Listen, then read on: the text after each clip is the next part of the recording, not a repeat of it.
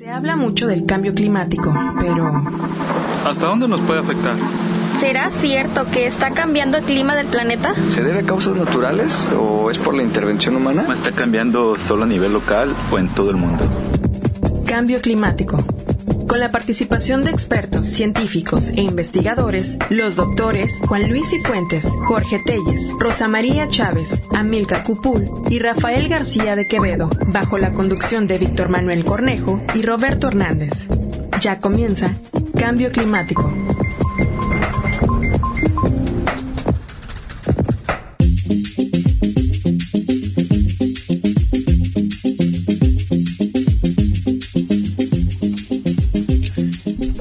¿Qué tal? Muy buenas tardes, amigas, amigos que nos acompañan en Radio Universidad de Guadalajara, en Puerto Vallarta 104.3 de su FM. Este es su programa Cambio Climático que se transmite todos los miércoles y pues bueno, estamos iniciando 2019 justamente también coincidentemente con las actividades también de la Universidad de Guadalajara, el Centro Universitario de la Costa que también está reiniciando actividades, ya próximamente también ya entrarán de lleno las clases, pues un saludo también a toda la comunidad académica estudiantil que pues ya está preparándose para arrancar este periodo 2019A, que esperemos pues sea de muy buenos resultados para todos en, en general en la Universidad de Guadalajara. Y también deseándoles también que este año 2019 a toda la, todos los radioescuchas, a nuestro auditorio que pues nos acompañen a lo largo de este año, así lo esperamos y que pues vengan más éxitos eh, en estos meses por venir.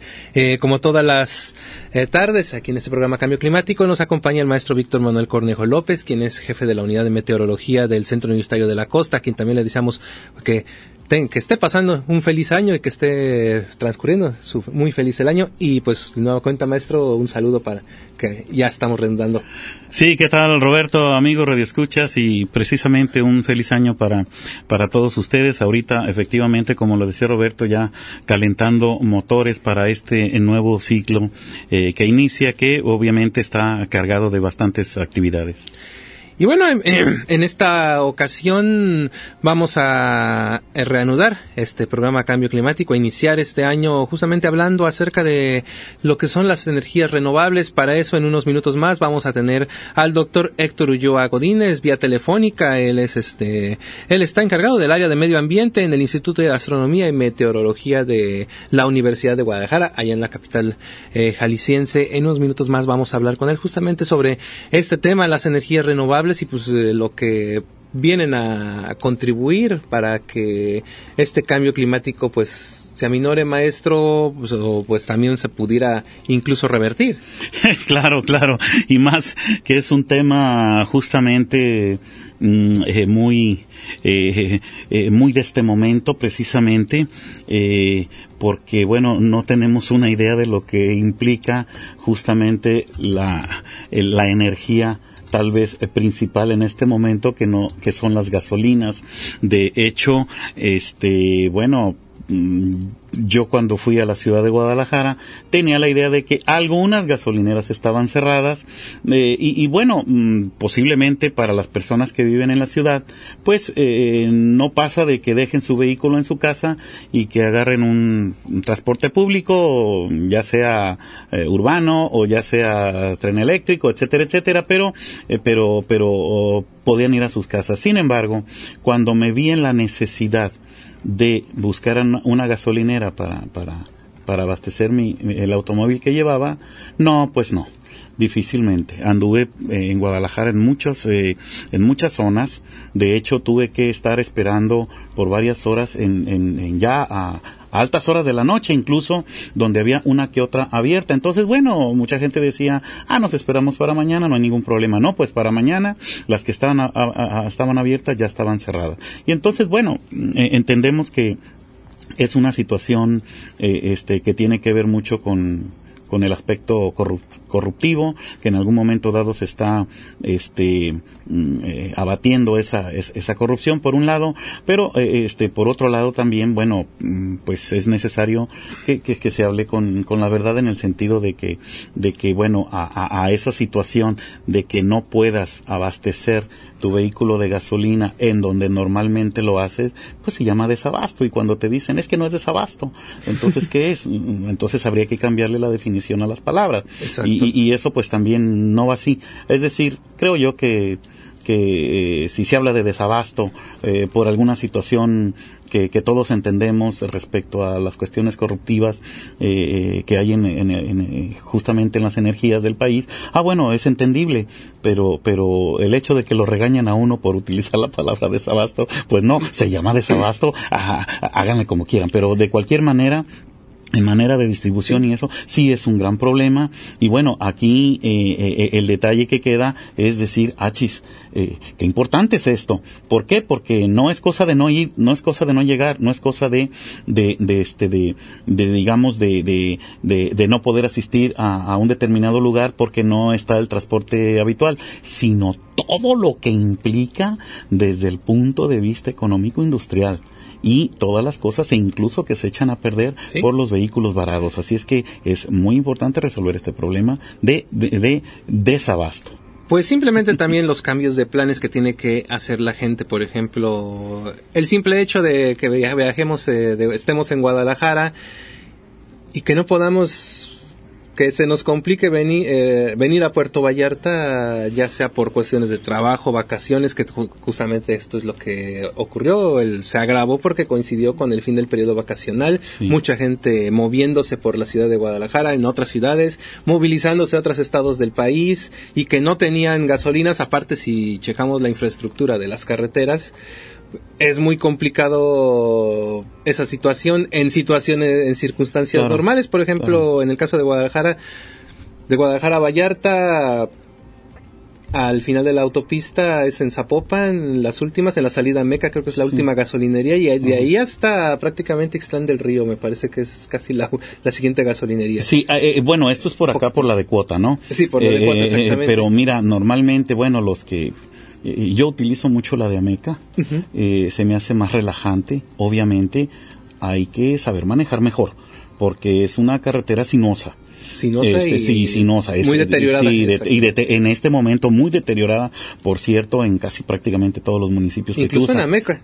Sí, yo eh, no sé si te acuerdas que el lunes este, te hablé, dije, oye, espérame, yo quiero, lo que quería era dar un tip porque en Guadalajara dice, bueno, el problema es Guadalajara, bueno, vámonos fuera de Guadalajara y allá pues eh, conseguimos la gasolina. No, no es así.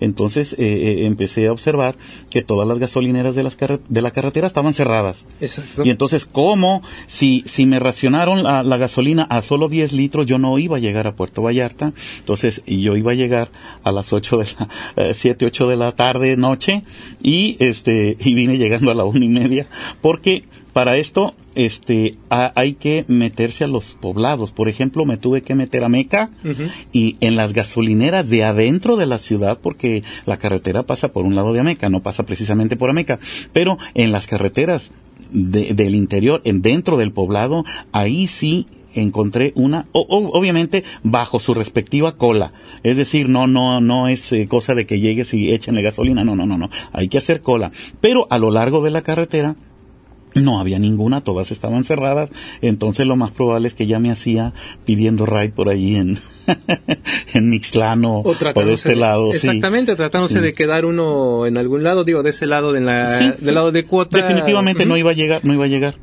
Sí, en el lado de cuota, por ejemplo, le, mencionaba que um, eh, también estaban recomendando en las casetas desviar hacia Tequila, hacia Magdalena, buscando pues un punto intermedio donde este, tomar gasolina. No pensemos, por ejemplo, en el caso, por ejemplo, quienes van de Guadalajara a Morelia, que también es un tramo bastante largo sin sin gasolinerías desde prácticamente Ocotlán hasta casi Morelia, que pues en estos, estos este, casos de de desabasto o de escasez o de falta de gasolina en las estaciones de combustible, pues incluso se están provocando problemas de inseguridad. Sí, digo, es una cadena de, de problemas, de dificultades que están ocasionando a la población. Eh, entendemos que, pues, en términos políticos, en términos de también económicos, se estén tomando estas medidas, pues, para evitar algo que, pues, ha venido en, en, crecimiento año con año desde el finales del periodo de Vicente Fox, pues. el guachicolismo, el guachicoleo, desde finales del periodo de Vicente Fox ya se estaba hablando de eso, Sí. se agravó con Ah, Felipe Calderón, eso, sí. Peña Nieto, pero... No es raro pues, para o sea, los mexicanos, ¿eh? no ¿Quién es raro. Para, para otras personas. No, No es raro, pero se convirtió en una actividad. Exactamente, se convirtió en una actividad que pues este está generando importantes ganancias a grupos este criminales, Delictivos, sí, que obviamente pues también ya están coludi- coludidos con gente que lo sabemos de Pemex, Secretaría de Energía y pues la gente encargada de vigilar todos estos ductos y los canales de distribución pues de los Claro. combustibles. No, bien, bien, bien por quien esté haciendo este este combate eh, eh, franco contra contra contra este flagelo. Pero en algún momento dado sí habría que hacerlo con previendo una, una serie de situaciones. Vamos, no se pueden eh, manejar las cosas así nada más porque si ya te duele la cabeza, pues, pues la solución es cortártela. Exactamente. Eh, y pues lo mismo, eh, hay ya todo un sistema de... Eso es obvio y pues es una realidad cruda. Hay un sistema ya que está, un mercado uh, que está alterno a lo que es el combustible legal que se vende por los canales lícitos. Y pues quitarlo de tajo también va a implicar otro Sí, tipo sí, de sí. situaciones. Es entendible. Es entendible. Simplemente el hecho de llevar gasolina o combustible a comunidades aisladas. Claro. Nuevamente, muchos de ellos, a lo mejor muchas de esas comunidades aisladas ya se están adaptando a, Claro. a que el combustible lo obtienen a través de, Sí, de, de- sí. del robo de, ga- Sí, de sí. combustible, de la gente que se encarga de, los guachicoleros. Se quita esta, se retira esta actividad ilícita y pues también se paraliza. Sí, acá, acá por Cuautitlán, en una ocasión, eh, sí, me hacía falta gasolina, llegué a la gasolina, no había gasolina, pero bueno, aquí a la vueltita, ah, no, sí, estaba una, un- una camioneta con, eh, con bidones de distinta graduación, eh, vendiendo gasolina. Sí, digo, y que "What? tiene que, ¿Qué es eso?". exacto, Ajá. y que tiene esto que Hasta acá. prevenirlo la gente. Digo, de- debe de prevenirse y se debe de ir erradicando de, de diferente, eh, este, este problema debe de irse erradicando, Sí, pero sí, pues debemos de darle, pues también apoyo, eh, el apoyo uno, uno- uno tiene que ser hasta tolerante, pero también tiene uno que prever una serie de circunstancias. Aquí el detalle es cuando de momento de golpe te, te dicen no hay y, y, y, no, te, no te dieron la oportunidad de prever esa situación. Ese, bueno, ese es el detallito, pero bueno, hay que salir adelante con esto. y esperemos que pues este prontamente pronto tenga una solución esta situación y pues empiece a normalizar ya obviamente el- la distribución de combustibles en este caso de energías fósiles no renovables pero bueno en unos minutos más vamos a hablar acerca de justamente las energías que sí son renovables vamos a realizar una pausa y regresamos justamente para entrar con este tema En un momento regresamos con más de Cambio Climático. Y bien, estamos de regreso en su programa Cambio Climático que se transmite en Radio Universidad de Guadalajara en Puerto Vallarta 104.3 de su FM y justamente hablando en este inicio de año sobre las energías renovables, digo, y pues estas situaciones que están ocurriendo con el abastecimiento de combustible o la falta de o el problemas con el abastecimiento y la distribución de esos combustibles, pues está reflejándose y demostrando pues que hay que buscar fuentes alternativas de energía que en este caso pues tendrían que ser renovables, más limpias y más eficientes en lo que se respecta pues al rendimiento de las de las cosas que se mueven mediante este tipo de energía. Y para esto como lo habíamos mencionado tenemos en la línea telefónica al doctor Héctor Ulloa Godínez quien eh, es académico investigador del Instituto de Astronomía y Meteorología de la Universidad de Guadalajara y quien está encargado del área de medio ambiente de del IAM de este Instituto de Astronomía y Meteorología. Eh, saludamos este doctor Héctor Ulloa Godínez, aquí este Roberto Hernández y el maestro Víctor Manuel Cornejo López. Muy buenas tardes, este doctor. ¿Qué tal? Buenas tardes y buenas tardes a tu auditorio. Aquí estamos, sí, este, un poquito eh, disfrutando de los problemas de la distribución de la gasolina, así como no. Pero a tus órdenes. Sí, eh, eh, Héctor, pues eh, justamente yo te iba a preguntar eh, en realidad por qué reaparecen las energías renovables. Ya no es necesario preguntarte eso, lo estamos viviendo y, y obviamente pues no se puede, eh, digamos, eh, tener como, como fuentes de energía una sola. Entonces habría que diversificar. De hecho, estoy pensando que regresar a las gasolinas también hasta cierto punto es, es algo eh, contradictorio en el sentido de que habría que regresar eh, porque pues es necesario un repunte en otras alternativas, no nada más eh, la cuestión de las gasolinas. En un principio se pensaba que pues el petróleo era inagotable, esto es falso y en algún momento dado a medida que se vuelva más escaso, pues obviamente se va a volver mucho más caro. Entonces eh, creo que los países, eh, sobre todo europeos, han dado importantes pasos en relación a, a estas, digamos, sustitución de otro tipo de energías y eso pues reviste a esta a este aspecto como muy pero muy muy importante, Héctor. Sí, así es. Este, fíjate que bueno, esto eh, podríamos remontarnos a al año de 1973, que es cuando reaparecen las energías renovables. De hecho, las energías renovables ya tienen tienen pues prácticamente desde que el hombre apareció, ¿no? Cuando buscaba buscaba el fuego para para dotarse de energía para para ellos mismos. Y bueno, a partir de 1973, cuando hay ese problema con los con los países árabes, precisamente, eh, ahí reaparecen las energías renovables porque todos los países, los países industrializados, eh, se ponen de acuerdo y para enfrentar esta esta problemática del petróleo, bueno, comienzan a este, a crear innovación, innovación tecnológica, entre ellos, bueno, las, las nuevas tecnologías de, energía renovable creo yo, desde mi punto de vista, este, hubo un acuerdo internacional con, con precisamente con los productores de petróleo donde habría que este, seguir utilizando únicamente el petróleo y dejar atrás la aparición de las energías de las energías renovables. Lo que no, lo que no está sucediendo ahora, ahora ya es una problemática medioambiental, por eso, por eso vuelven a aparecer las, las, las energías renovables. Y fíjate que tenemos un dato en, en, en algún en algún diario, el confidencial, algo así, sale sobre la evolución histórica del coche eléctrico y precisamente entre, por eso digo que, debe de haber un acuerdo internacional en, muchos años, porque precisamente a partir de 1973 se deja, deja de aparecer el, el coche eléctrico, el cual ya desde 1828 ya había aparecido el primer coche eléctrico. Entonces, a partir de, de 1973 se deja de crear los coches eléctricos y no es hasta 1996 cuando comienzan a volver a aparecer estos coches eléctricos. Bueno, en ese sentido también hay que recordar que pues ya había una importante utilización de la energía eléctrica, incluso hasta de la energía anterior de la fuerza muscular de los animales a través de los tranvías, los trolebuses, este sistemas de transporte pues que no utilizan que no utilizan petróleo. Así es.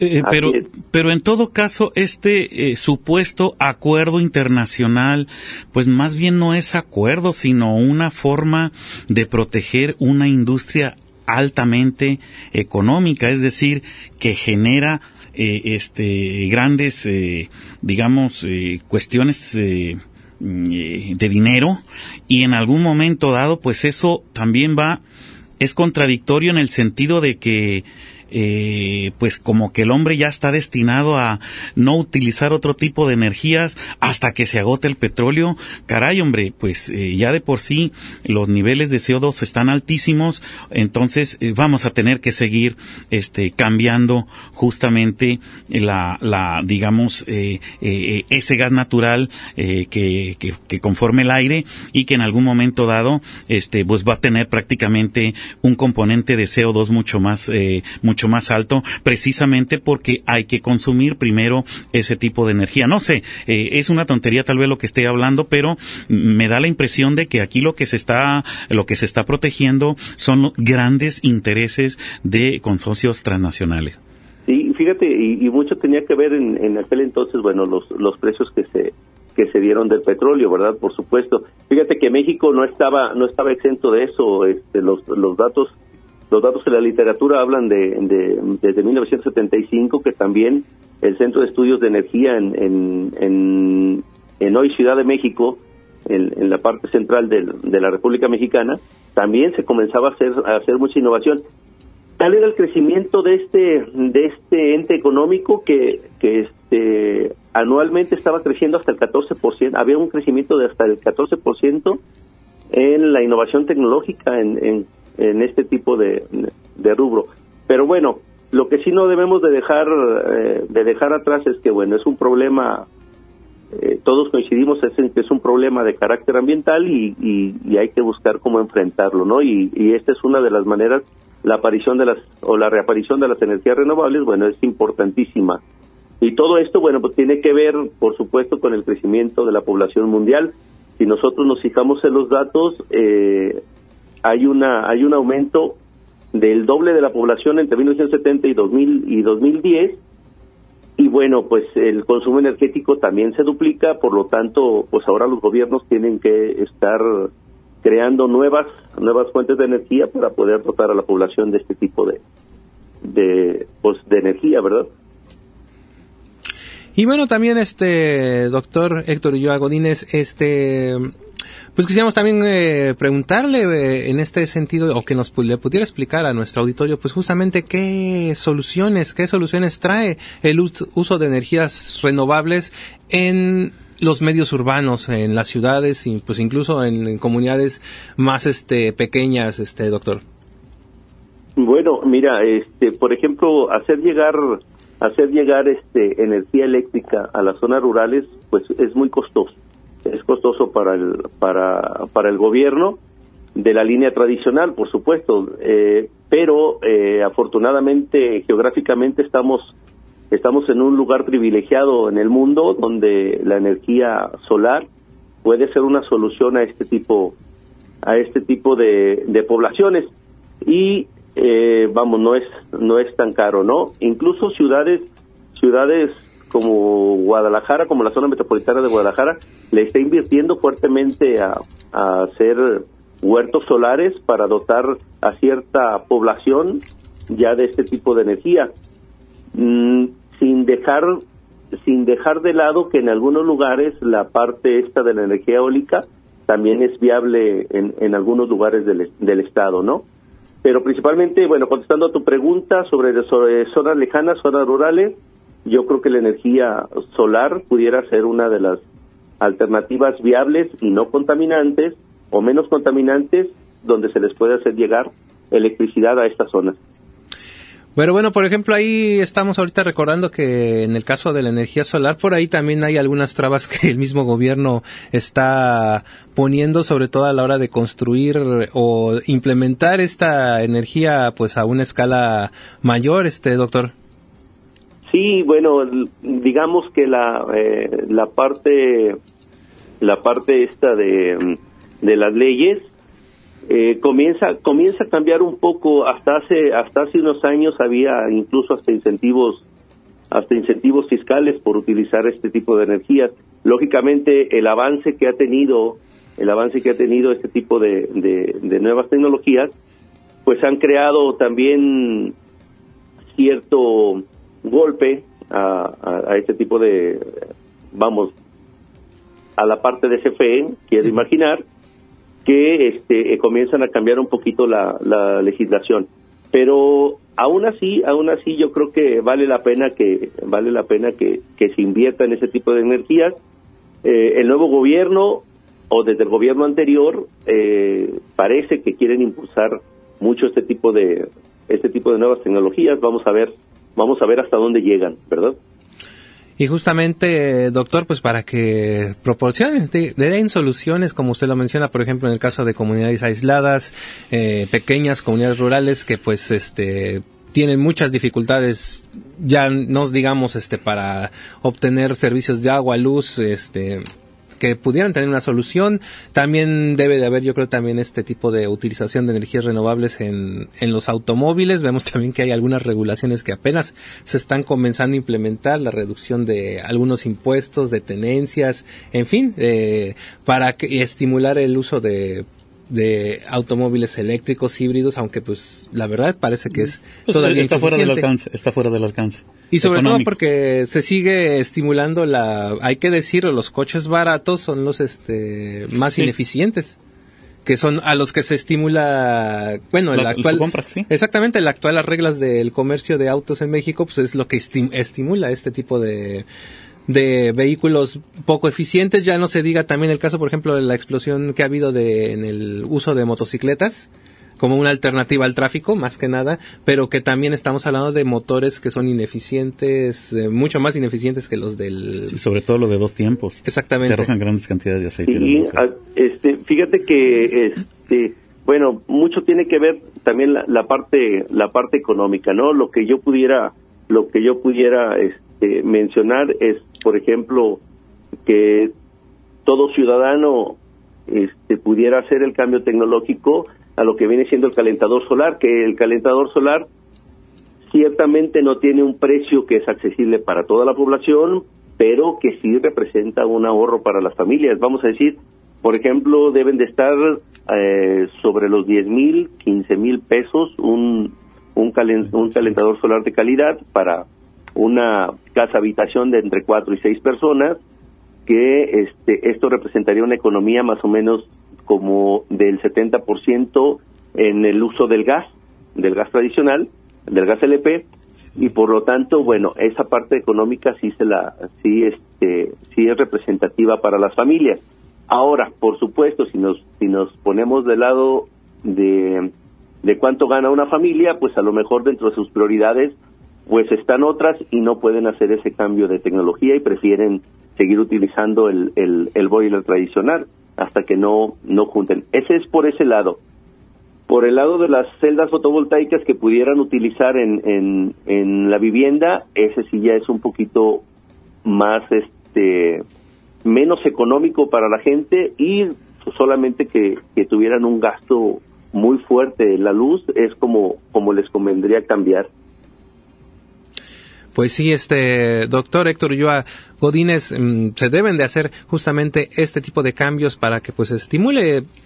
Y por ejemplo ahorita estoy recordando más o menos pues sí se puede ya ya está mucho más accesible en este caso el caso de, el de los calentadores solares.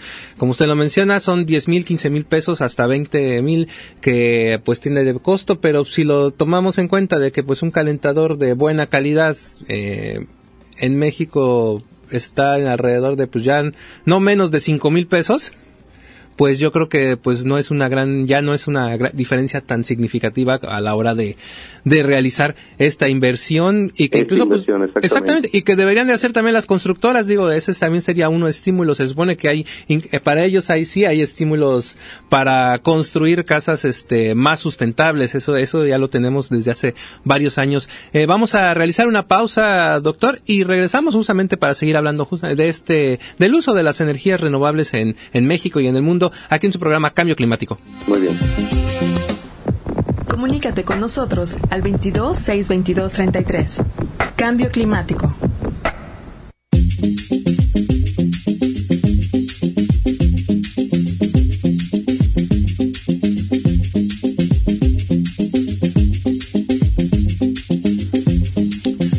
Y ya estamos de regreso en su programa Cambio Climático que se transmite aquí en Radio Universidad de Guadalajara, en Puerto Vallarta, 104.3 de su FM. Y seguimos platicando justamente sobre este tema de las energías renovables, su uso, la, la necesidad que se tiene de, pues, incrementar, este, estimular la utilización de estas energías, como lo hemos mencionado, el sol, el viento, pasar de sistemas de motores que consumen combustibles fósiles a pues un sistema más eficiente en materia de motores eléctricos. Y bueno eh, sabemos que hay muchísimos obstáculos que se presentan pues para la hora de pues utilizar o querer este incrementar el uso de las energías renovables, ya hemos mencionado algunos, en primer lugar, pues este la cuestión tanto político económica que se tiene en el mundo de pues de que pues se debe de seguir estimulando la eh, la explotación de la energía, bueno, del petróleo, del gas, también del carbón, ese es otro de los este, fuentes de energía que se siguen utilizando, en, en concreto combustibles fósiles. Y pues también nos encontramos con algunas otras situaciones, como hemos mencionado, las cuestiones, este, la falta de estímulo que se vive en algunos este, gobiernos, no digamos solamente en México, también en, en otros países del mundo, pero pues se siguen eh, retomando la conversación con el doctor Héctor Joa Godínez, quien es este académico investigador de del Instituto de Astronomía y Meteorología de la Universidad de Guadalajara, pues, ¿qué otros obstáculos en este sentido, pues, podría presentar o presenta el uso de energías renovables? Ya no digamos también, sabemos también que algunos de esos componentes que se usan para aprovechar las energías renovables son, son caros, tienen un costo bastante alto, pero aparte de esos, ¿qué otros obstáculos enfrenta justamente esta, esta, estas energías renovables, su aprovechamiento, su utilización, este doctor? Fíjate que, que este, bueno, ahorita estaba, estaba, estaba observando, por ejemplo, eh, la parte, la zona geográfica donde nosotros nos ubicamos, bueno, como les había mencionado, ese es un, un obstáculo importante para otras regiones. Nosotros tenemos esa, esa facilidad y un, un estudio que realizamos aquí en, en, el instituto, unos mapas que, que, realizamos sobre cuánta cuánto potencial solar llegaba a, a la zona metropolitana de Guadalajara y en general al estado de Jalisco. Y bueno, vemos que oscila entre 6 y, y 10 kilowatts hora por metro cuadrado día. O sea, es un potencial solar impresionante e incluso eh, revisando revisando datos datos en tierra y datos a través de imágenes de satélite nos daban hora sol entre que oscilan entre los 10 y hasta 14 horas sol entonces creo que en general nosotros mismos nosotros mismos nos estamos poniendo un obstáculo al no aprovechar al no aprovechar por ejemplo la energía solar para dotar de energía. Y este bueno por otro lado como habíamos dicho bueno la, la parte económica de la de, de, la misma población pues igual no permite realizar realizar ciertos cambios. Y bueno estudios estudios que se han que se han realizado eh, hablan de obstáculos por ejemplo en, en la parte en la parte tecnológica de que no hay no hay mucho especialista ahora eh, hay mucho que instala instala, pero también las personas corren el riesgo de que sea mal instalado un calentador o unas celdas fotovoltaicas.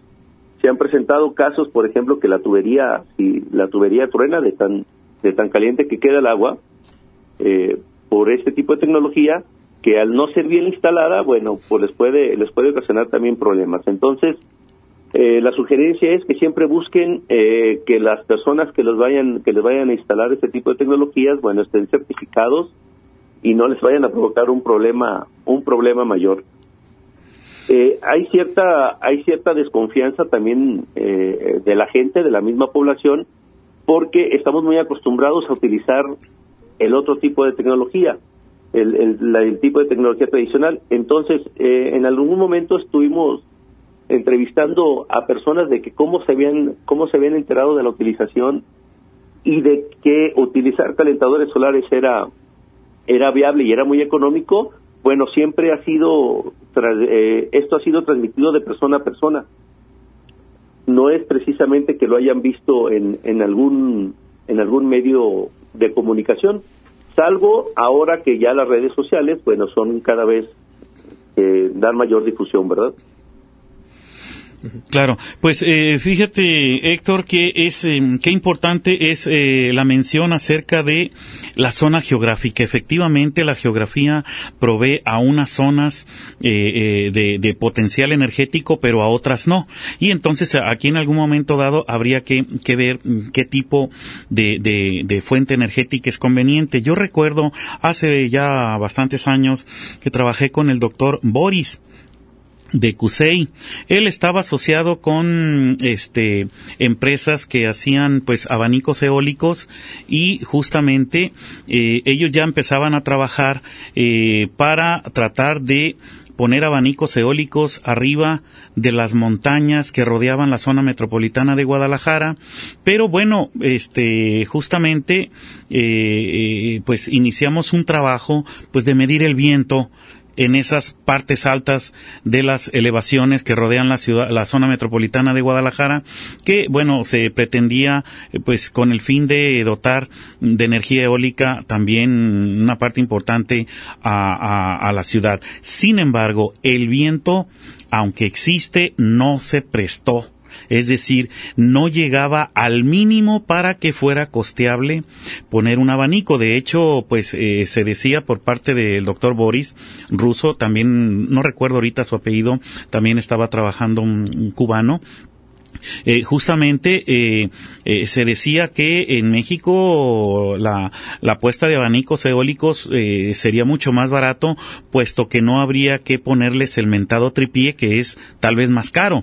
Sin embargo, utilizando las montañas, pues ya no habría necesidad de poner esos tripiés. Sin embargo, pues no, el viento es muy variable en, en, en la República Mexicana, eh, eh, prácticamente queda como aprovechable eh, como, como fuente en ciertas zonas del país, no en todas.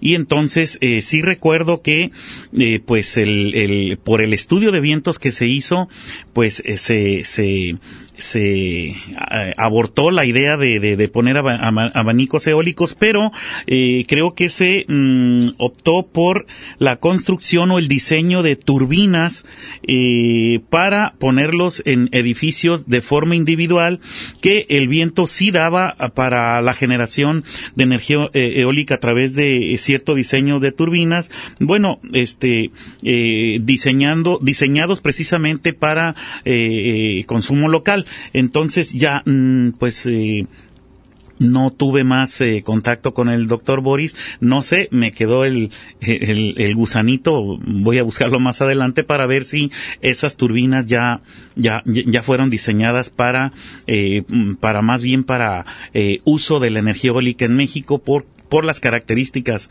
del viento, pero claro que este e- es importante eh, decir, bueno, eh, si en tal país europeo eh, se está utilizando esta eh, tipo de energía con éxito, no necesariamente este es eh, apropiado para la República Mexicana. Y como lo comentas, si el sol, ese sí lo tenemos en todo su esplendor y, y, y con los kilowatts por hora suficiente, pues por ahí hay que irse.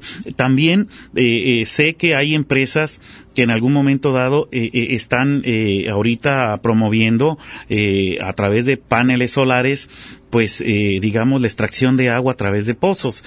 Qué bueno que, esto exista, pero también hay que tener mucho cuidado porque ya me he dado cuenta que pues obviamente hacen pozos donde no deben, no van a pedir permiso, como ya tienen la forma de, de extraer el agua a través de eh, una bomba que funciona eh, con, celdas eh, solares.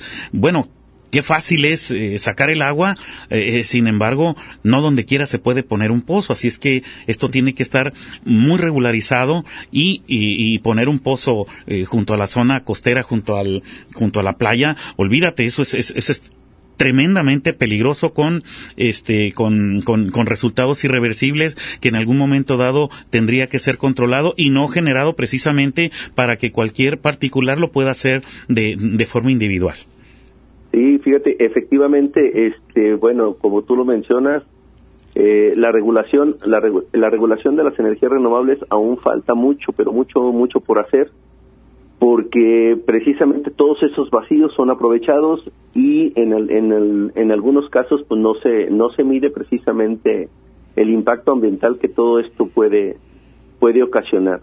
No, en mi caso, por ejemplo, el estudio el estudio este de los de los calentadores solares en vivienda eh, lo que sí puedo decir, por ejemplo, es que nos ahorraríamos nos ahorraríamos un buen un buen de, de kilogramos que cada habitante emite a la atmósfera por año. Según estudios de la Comisión Nacional de Vivienda, eh, cada ciudadano emite 65 kilos a la, eh, de CO2 a la atmósfera por habitante. Entonces, eh, si hacemos un cálculo por la cantidad de habitantes, bueno, pues siempre es algo significativo lo que se emite a la atmósfera, lo cual este, se podría se podría ahorrar un poco precisamente con la utilización de este tipo de este tipo de tecnología de este tipo de tecnología ambiental, ¿no? O, ambientalmente sustentable para la población. Aún aún fíjate cuando no no en la parte en la parte de emisiones a la atmósfera no es muy significativa la parte residencial, pero porque no no llega ni al 5%, estaremos sobre el 5% más o menos, pero aún así se reducen las emisiones de, de CO2 a la atmósfera. Vaya, y, en un país donde el gas es, eh, bueno, por un lado se dice que monopolizado y por otro lado sube a pasos agigantados cada rato, entonces obviamente sí, sí, el, el, el, calentador solar se paga solo nada más por el hecho de que vamos a tener que consumir gas a través de los eh, boilers tradicionales. Así es, fíjate que hay, este, te puedes ahorrar hasta el 70%, tú este, compras un calentador solar y más o menos entre tres, máximo cuatro años ya la inversión que hiciste ya se te regresó.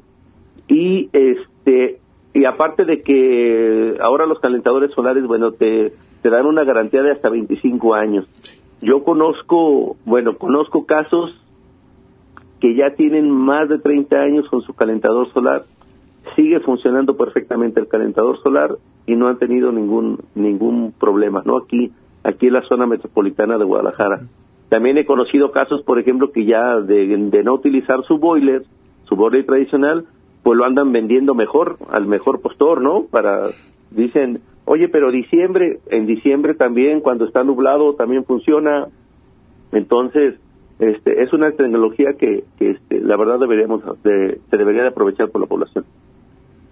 Que bueno, justamente ahorita que está tocando este tema, pues hay muchos mitos en torno a esto de los calentadores solares, como ya lo estaba mencionando, que uno de los principales es de que pues en, climas nublados no funciona, que donde hace mucho frío no funcionan, que me, mucho de ese tipo de situaciones, digo, en lo particular, por ejemplo, yo conozco gente que vive en zonas no tan no tan cálidas como podría ser este el área de Toluca, en Pachuca Hidalgo y tienen calentadores solares y les funciona bien incluso a tal grado de que pues este también tienen que agregarle agua fría a la, a la caliente porque pues sí sale con buena este temperatura. Es una de las este cosas que pues nos han nos han platicado por allá que están sucediendo que bueno a la hora de utilizar los calentadores. De hecho en Empalme Sonora no puedes utilizar directamente la llave, la llave directamente porque, digo, el agua de la llave, porque te quemas.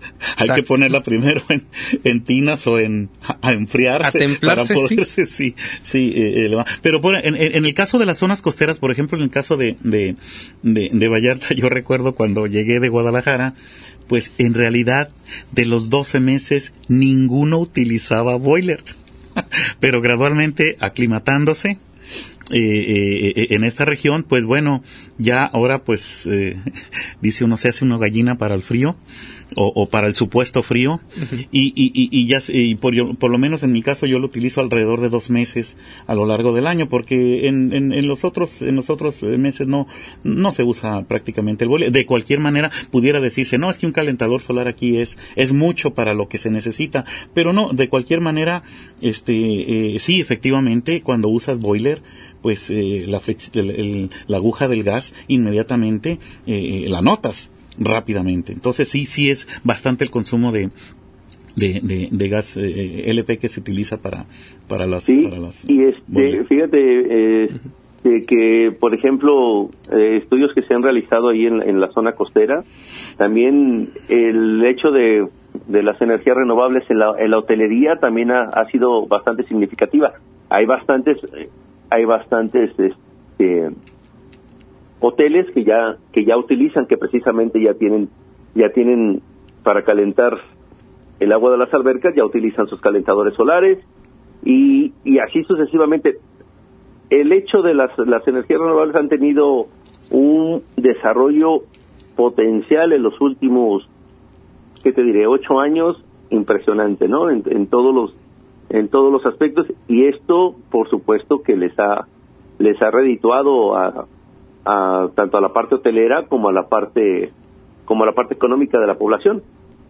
Sí, sí, sí, efectivamente. Así es que, bueno, eh, digo, hablando de diversas energías de, renovables, eh, pues la, la siguiente pregunta resulta interesante en relación, eh, por ejemplo, a la República Mexicana y por su localización. ¿Cuáles serían las, las energías renovables o más eficientes? ¿Ya existe, digamos, eh, una aproximación de, de por dónde eh, habría que, digamos, llevar el derrotero como para desarrollarlas?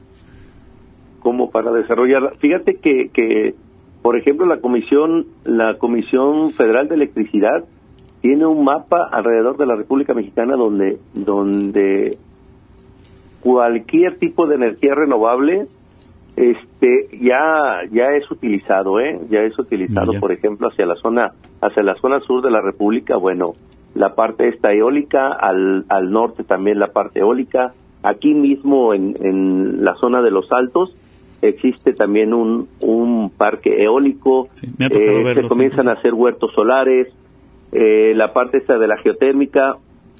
Entonces eh, creo que México México aparte de que muchas empresas alrededor del mundo, por supuesto que por la, por la ubicación geográfica de, de nuestro país, voltearon a ver como la parte de negocio eh, la creación precisamente de nuevas fuentes de energía renovable en nuestro país y por supuesto pues hay mucho que explotar en nuestro país. Excelente.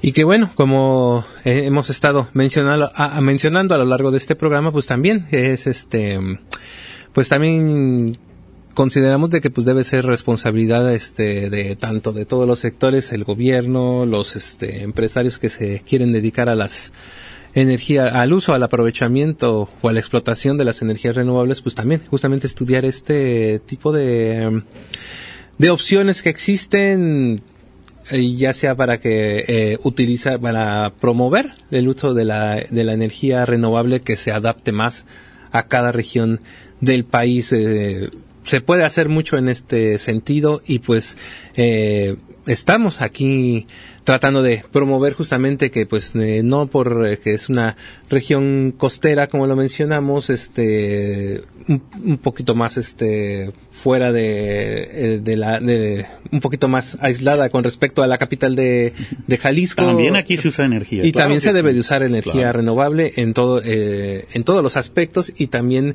contribuir un poco a justamente como lo vemos como se ha dicho a generar menos contaminantes, menos, gases de invernadero, CO2, incluso metano, eh, acabar de reducirlos y pues se te puede empezar. Y justamente este tipo de ciudades pues tienen este potencial estas ciudades medianas pequeñas que del país donde pues se puede implementar este tipo de acciones. Este doctor Héctor Joa Godínez pues le agradecemos que nos haya acompañado el día de hoy en el programa Cambio Climático. Estamos en contacto y pues para seguir platicando en futuras emisiones de este programa acerca de pues esta todas estas energías renovables y también algunos de los estudios que están realizando allá en el De Astronomía y Meteorología de la Universidad de Guadalajara, este doctor. Por supuesto, muchas gracias a ustedes por la invitación y por supuesto estamos en contacto cuando gusten, estamos aquí a la orden. Pues también muchas gracias este maestro Víctor Manuel Cornejo López, jefe de la Unidad de Meteorología del Centro Universitario de la Costa, que nos haya acompañado en este primer programa de, este año 2019. Eh, esperamos aquí continuar todos este cada miércoles con otros interesantes temas. Soy Roberto Hernández y pues le invitamos a que pues justamente nos acompañe la próxima semana en su programa Cambio Climático. A continuación eh, el noticiero señal informativa desde Guadalajara y pues nos despedimos y que siga pasando una muy buena tarde. Radio Universidad de Guadalajara en Puerto Vallarta presentó Cambio Climático. Con la participación de expertos, científicos e investigadores, los doctores Juan Luis Cifuentes, Jorge Telles, Rosa María Chávez, Amilcar Cupul y Rafael García de Quevedo, bajo la conducción de Víctor Manuel Cornejo y Roberto Hernández. Cambio Climático. Hasta la próxima.